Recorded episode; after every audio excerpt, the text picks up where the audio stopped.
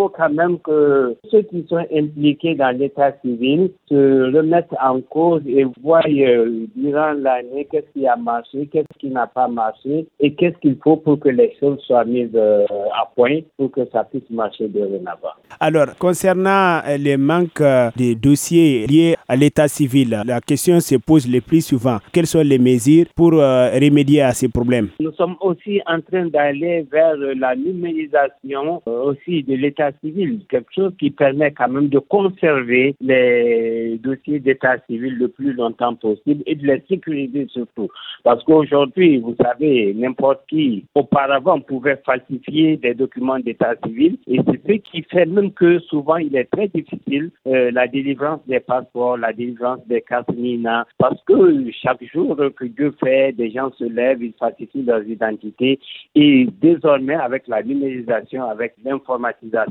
il n'est plus question de falsifier ces données biométriques, ces données à caractère état civil.